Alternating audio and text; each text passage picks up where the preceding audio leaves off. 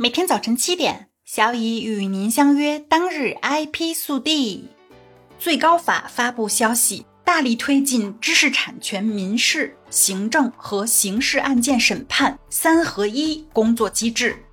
在最高人民法院十一月十七日举行的加强反垄断和反不正当竞争司法新闻发布会上，最高人民法院民事审判第三庭庭长林广海表示。要提高反不正当竞争刑事案件审判质量和效率，大力推进知识产权民事、行政和刑事案件审判三合一工作机制，统一裁判尺度，协调好刑民交叉商业秘密案件中的证据认定标准，提高反不正当竞争司法审判工作整体效能。日本两名电影解说短视频发布者被判罚五亿日元。十一月十七日，东京地方法院以侵犯著作权为由，对日本东宝影业等十三家电影相关企业起诉两名电影解说短视频发布者的案件正式宣判，判决两名被告赔偿五亿日元，约合人民币两千五百万元。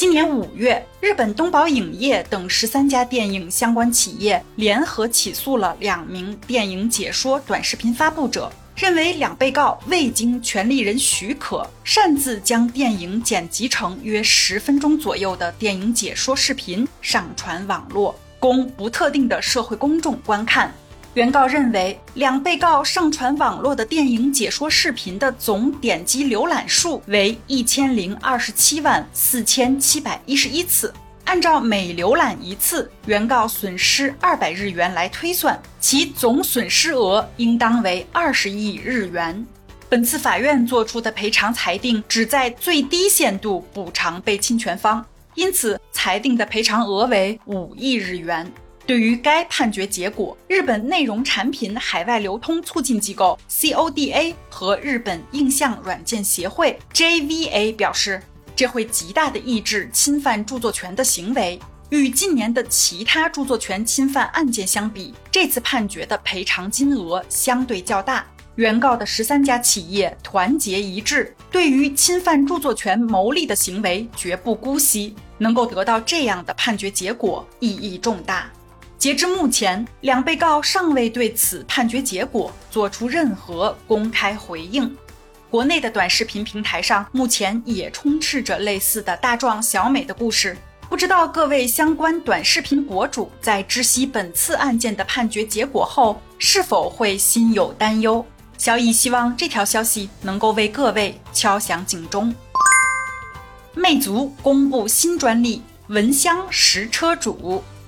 今年七月，珠海市魅族科技有限公司被吉利控股集团通过湖北星际时代科技有限公司收购。吉利旗下星际时代持有魅族科技百分之七十九点零九的控股权。近期，魅族公开了多件新奇的汽车相关专利申请，其中的一件专利申请旨在实现蚊香识车主的技术效果。该专利申请名称为“车辆控制方法、装置、设备、介质及车辆”。根据摘要显示，车辆控制方法包括检测车辆外部的用户的第一气味信息，基于第一气味信息判断用户是否为车辆的驾乘人员。若该用户是该车辆的驾乘人员，检测该用户与该车辆之间的实时距离。在实时距离满足目标部件对应的部件开启条件的情况下，控制车辆开启目标部件。根据本公开实施例，能够通过气味信息准确识别用户是否为驾乘人员，且在用户为驾乘人员的情况下，准确识别用户与车辆之间的实时距离。进而，在实时距离满足部件开启条件的情况下，准确识别并控制车辆部件的开启，提升了用户体验。看来，魅族与吉利的业务正在逐渐融合，魅族深耕智能汽车领域的篇章已然开启。今天的 IP 速递就到这里啦！本节目由 IP 彭浩人策划，由小颖为您播报。欢迎搜索订阅每日 IP 速递。消息来源可查阅本节目文字说明。如需提供相关消息的详细内容，欢迎在留言区留言互动。工作日又到了，经过周末两天的休整，重新元气满满。